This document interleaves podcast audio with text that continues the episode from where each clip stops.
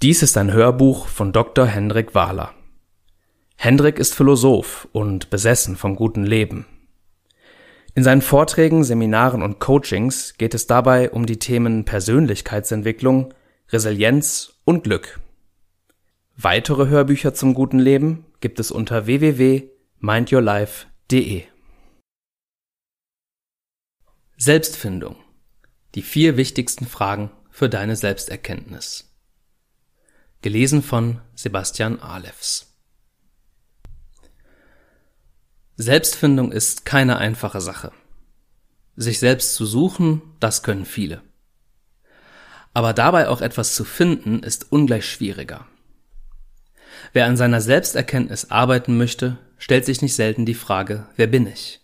Und erhält entweder gar keine Antworten oder triviale und nichtssagende Antworten.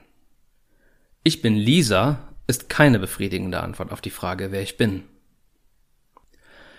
In diese Situation gerätst du im Rahmen der Selbstfindung dann, wenn du dir nicht die richtigen Fragen stellst oder wenn du sie an den falschen Adressaten richtest. Deshalb findest du hier die vier wichtigsten Fragen, die du dir stellen musst, damit deine Selbstfindungsphase auch zu einem Ergebnis führt.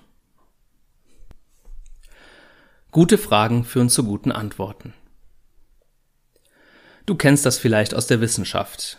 Die meisten bahnbrechenden Erfindungen oder großartigen Innovationen sind dadurch zustande gekommen, dass ihr Entdecker oder ihre Entdeckerin sich eine ganz neue Frage gestellt hat. Diese Frage war nicht ein genialer Einfall aus dem Nichts, sondern ist oft erst aus der Verwunderung darüber entstanden, dass irgendwas nicht ganz passte oder man auf dem bekannten Pfaden nicht zum Ziel gelangt ist. Auch der Schlüssel zur Selbsterkenntnis lautet daher, Gute Fragen führen zu guten Antworten. Schlechte Fragen entweder zu schlechten oder zu gar keinen Antworten. Wir haben deshalb für dich die vier wichtigsten guten Fragen zusammengestellt, die du dir stellen solltest, wenn du dein Ich bzw. deine Identität besser kennenlernen möchtest. Frage 1. Welche Geschichten erzählst du über dich? Die erste Frage zur Selbstfindung beruht auf der Erkenntnis, dass Identität mit den Geschichten zu tun hat, die du dir über dich selbst erzählst. Christentum, Buddhismus, Islam, Borussia Dortmund, die Apple Community, die 68er Bewegung. Sie alle wissen, wer sie sind, was sie ausmacht, was sie zu tun haben. Mit Hilfe von Geschichten. Stell dir vor, jemand dreht einen Kurzfilm über dein Leben. Du darfst entscheiden, was darin vorkommen soll. Welche Szenen würdest du auswählen und welche streichen? Was ist absolut essentiell, um den Zuschauern klarzumachen, wer du bist? Du kannst dir diesen Kurzfilm wie eine zügige Reise durch dein Leben vorstellen, mit Halt an den wichtigsten Stationen. Quasi eine Selbstfindungsreise. Ein Kurzfilm ist nicht dein Ding? Hm, vielleicht fällt es dir leichter, einfach drauf loszureden. Du hast eine Minute Zeit, die Frage Wer bin ich zu beantworten. Stell dir vor, Du wirst auf einer Party oder auf einem Seminar zur Selbstfindung gefragt, wer du bist, und musst jetzt ganz spontan antworten. Was würdest du sagen? Oder was hältst du von dieser Variante? Stell dir vor, es ist dein 50. Geburtstag und jemand würde eine Lobrede auf dich halten. Was würde er oder sie sagen? Was zeichnet dich als Person aus? Was hat dich besonders geprägt? Frage 2. Was ist dir wichtig und welche Werte stecken dahinter? Bei der zweiten Frage geht es um deine Werte. Werte sind, stark vereinfacht und sogar nicht philosophisch ausgedrückt, Dinge, Ideen oder Beziehungen, die dir wichtig sind. Deswegen kommst du deinen Werten auch am schnellsten auf die Spur, wenn du dich fragst, was dir im Leben wirklich wichtig ist. Stell dir folgende Fragen. Was ist deine Lebensaufgabe? Oder welche Mission verfolgst du in deinem Leben? Solche Fragen stellen wir uns alle viel zu selten. Dabei haben sie eine große Wirkung und helfen uns nicht nur bei der Selbstfindung, sondern auch bei der Suche nach mehr Glück und Lebensfreude. Vielleicht hast du dir solche Fragen schon mal gestellt und kannst sie auf Anhieb beantworten. Wenn nicht, hilft dir unsere Anleitung Finde dein Warum vielleicht dabei, deine ganz eigene Antwort zu finden. Du kannst dich deinen Werten aber auch mit einem künstlichen Rückblick auf dein Leben nähern. Stell dir vor, du blickst am Ende deines Lebens zurück. Welches Leben möchtest du dann geführt haben? Worauf wirst du stolz sein? Was wirst du bereuen? Diese Fragen sind ein Lackmustest für deine Selbstfindung. Was hier deutlich sichtbar wird, sind die Dinge, die dir wichtig sind. Wenn du diese Dinge tust, bist du darauf stolz. Vernachlässigst du sie, wirst du es bereuen. Du kannst die Frage nach der Lebensaufgabe und den Rückblick auf dein eigenes Leben auch zusammenführen. Wie sieht dein ideales Selbst aus? Wann wärst du die beste Version von dir? Wer ist dieser Mensch, der du sein möchtest, der mit dem Rückblick auf sein Leben zufrieden ist, weil er seine eigene Lebensaufgabe oder Mission zu 100 Prozent erfüllt hat? Frage 3. Welche Menschen haben dich geprägt? Vielleicht ist dir schon mal aufgefallen, dass du dich selbst nur ganz schwer erkennen kannst. Du kannst zur besseren Selbstkenntnis zwar Fragen über dich selbst an dich selbst richten, aber das muss nicht heißen, dass da dann auch jemand antwortet. So manches Buch zur Selbstfindung scheitert daran, dass es zu sehr empfiehlt, in sich selbst hineinzuschauen. Dann siehst du nämlich nur einen Teil von dir, denn deine Augen sehen ja nicht sich selbst. Du siehst nicht deinen Blick. Du siehst dich selbst nicht als Suchenden. Genau diese Frage nach dir selbst gehört doch aber mit zu deinem Selbst. Deshalb kann es manchmal hilfreich sein, die eigene Identität in anderen Menschen zu suchen, und zwar in denen, die dich selbst besonders stark geprägt haben. Deine Identität und deine Werte spiegeln sich in diesen Menschen, und du kannst dich dadurch selbst besser erkennen. Das geht am einfachsten über deine Vorbilder. Wer ist dein größtes Vorbild und warum? Deine Vorbilder sind Menschen oder fiktive Figuren, die du für etwas bewunderst. Sie stehen für etwas, das dir wichtig ist, sonst würdest du sie ja gar nicht als Vorbild anerkennen. So wie sie wärst du selbst gern öfter. Deshalb bringen dich Vorbilder am schnellsten mit deinen Werten in Kontakt und helfen dir so bei der Selbsterkenntnis ein großes Stück weiter. Auch deine engsten Freunde und wichtigsten Beziehungen bieten dir die Chance, dich selbst besser kennenzulernen. Stell dir doch mal die Frage, in welchen deiner Beziehungen und Freundschaften du ganz du selbst sein kannst, ohne dich verstellen zu müssen. Welchen Freunden kannst du alles sagen? Für wen brauchst du keine Maske?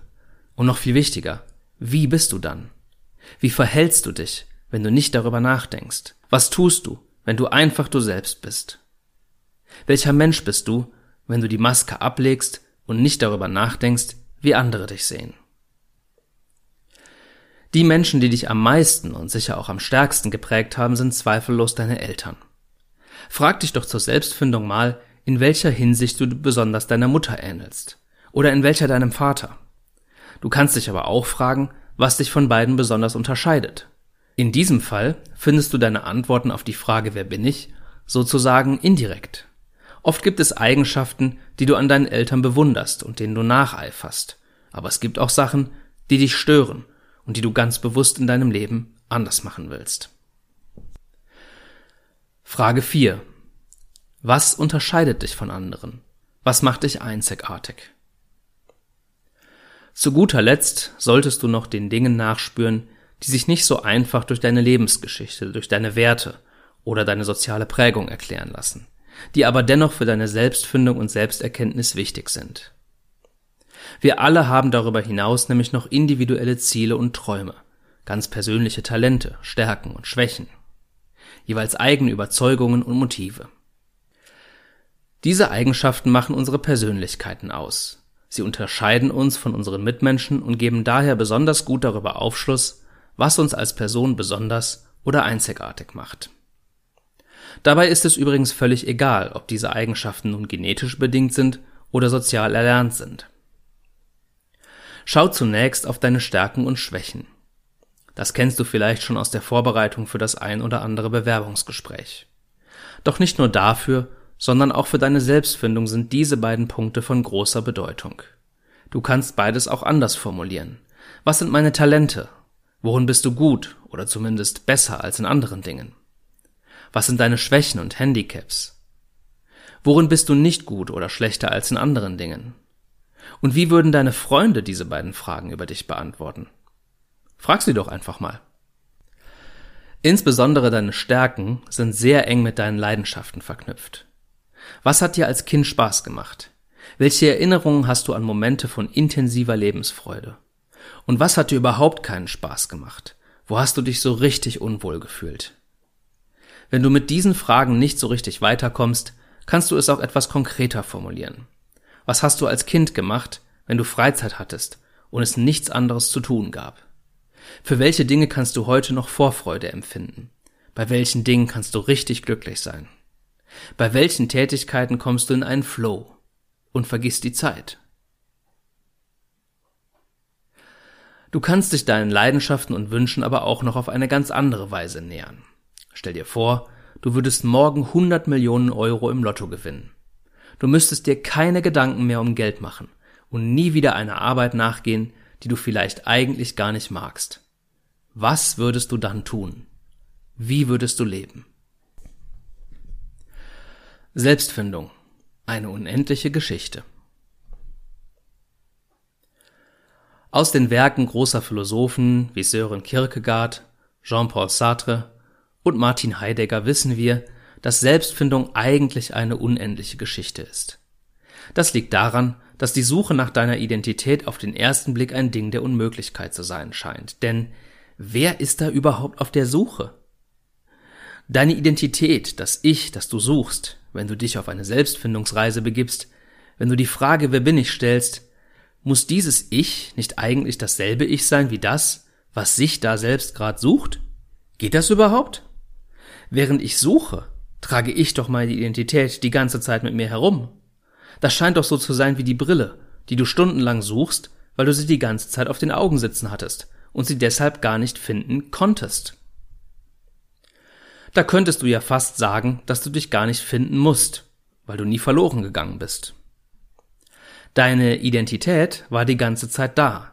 Dein Selbst war so selbstverständlich, so offensichtlich, dass du es einfach nicht gesehen hast. Wie die Brille auf der Nase. Ist die Suche nach deinem Selbst also von vornherein ein Irrtum? Leider nein. Denn wenn man genauer hinsieht, ist es noch viel komplizierter. Es gibt ja viele Theorien, vor allem aus der Soziologie und auch aus der Philosophie, die besagen, dass man vor allem das Produkt seiner Erlebnisse, seiner Umwelt, seiner Erfahrungen ist. Du handelst ja täglich in dieser Welt und übst damit Einfluss auf die Dinge aus. Und die Welt natürlich auch auf dich. Und nun ist es leider so, dass du durch deine Handlungen, also zum Beispiel durch die Suche nach dir selbst, auch auf dich selbst Einfluss ausübst. Du veränderst dich sozusagen schon in dem Moment, in dem du dich beobachtest. Eigentlich kannst du dich gar nicht beobachten, ohne dich dabei zu verändern sei es durch dich selbst oder durch Einflüsse deiner Umwelt. Du veränderst dich jeden Tag, ständig, in jeder Minute und in jeder Sekunde. Wie sollst du aber unter solchen Umständen deine Identität finden? Wie soll Selbsterkenntnis da überhaupt möglich sein? Das geht nur, indem du nicht erwartest, irgendein Ding, irgendeine definitive Aussage oder einen kurzen Text darüber zu finden, wer oder was du definitiv bist. Eine solche Objektivierung oder Feststellung des Selbst kann ja allein deshalb nicht funktionieren, weil das Selbst sich niemals komplett objektivieren lässt. Wenn du über dich selbst nachdenkst, dann bist du ja nicht nur das, worauf sich dein Nachdenken bezieht, sondern du bist auch der oder die, die danach denkt. In dem Moment, wo dein Denken dein Selbst zu fassen bekommt, entzieht es sich schon wieder. Dein Selbst mag manchmal so flüchtig sein wie der gegenwärtige Moment. Gerade hast du ihn erkannt, da ist er auch schon wieder vorüber. Die Gegenwart ist mittlerweile woanders. Du musst dich neu justieren. Das heißt nicht, dass Selbstfindung von vornherein zum Scheitern verurteilt ist. Aber wenn du in einem Hochgeschwindigkeitszug unterwegs bist, dann kannst du auch nicht nur ein einziges Mal aus dem Fenster gucken und weißt dann für alle Ewigkeit, wo du dich befindest. Vielmehr musst du damit rechnen, dass Selbstfindung bedeutet, dir all diese Fragen in regelmäßigen Abständen immer wieder zu stellen. Denn Selbstfindung hat kein Ziel, an dem du dich wirklich und endgültig selbst erkannt hast. Du veränderst dich über die Zeit und du wirst durch deine Umwelt verändert. Daher musst du in ständigem Kontakt mit deinem Selbst bleiben, das immer eine Baustelle sein wird, an der gerade gearbeitet wird. Selbstfindung ist deshalb eher wie das Lesen einer unendlichen Geschichte die jeden Tag durch deine Handlungen und deine Erfahrungen fortgeschrieben wird. Auch deine Suche nach dem Selbst wird irgendwann ein Teil dieses Selbst sein. Denn du bist dann jemand, der sich für sein Selbst interessiert, der auf der Suche ist, der sich gewisse Fragen stellt. Und das ist dann wiederum bereits Teil deiner Identität. Die abenteuerlichste Reise führt in die Tiefen deines eigenen Selbst. Beunruhigt dich dieser Gedanke? Vielleicht kannst du es auch positiv sehen. Es gibt immer noch etwas Neues zu entdecken. Du kannst diese Reise der Selbstfindung vielleicht als Abenteuer betrachten. Wer weiß, was du in drei Monaten noch über dich herausfinden wirst. Wenn du dich in die Tiefen deines Selbst vorwagen willst und dir dafür kein Weg zu weit ist, dann passt unser Online-Videokurs Wer bin ich sehr gut zu dir. Dieser Kurs hilft dir dabei, dir die richtigen Fragen auf deiner Identitätssuche zu stellen und jeden Tag einen neuen Zugang zu deinem Selbst zu finden. Melde dich gleich an und mach damit den ersten Schritt auf eine spannende Reise. Weitere Hörbücher, E-Books und Videokurse gibt es unter www.mindyourlife.de.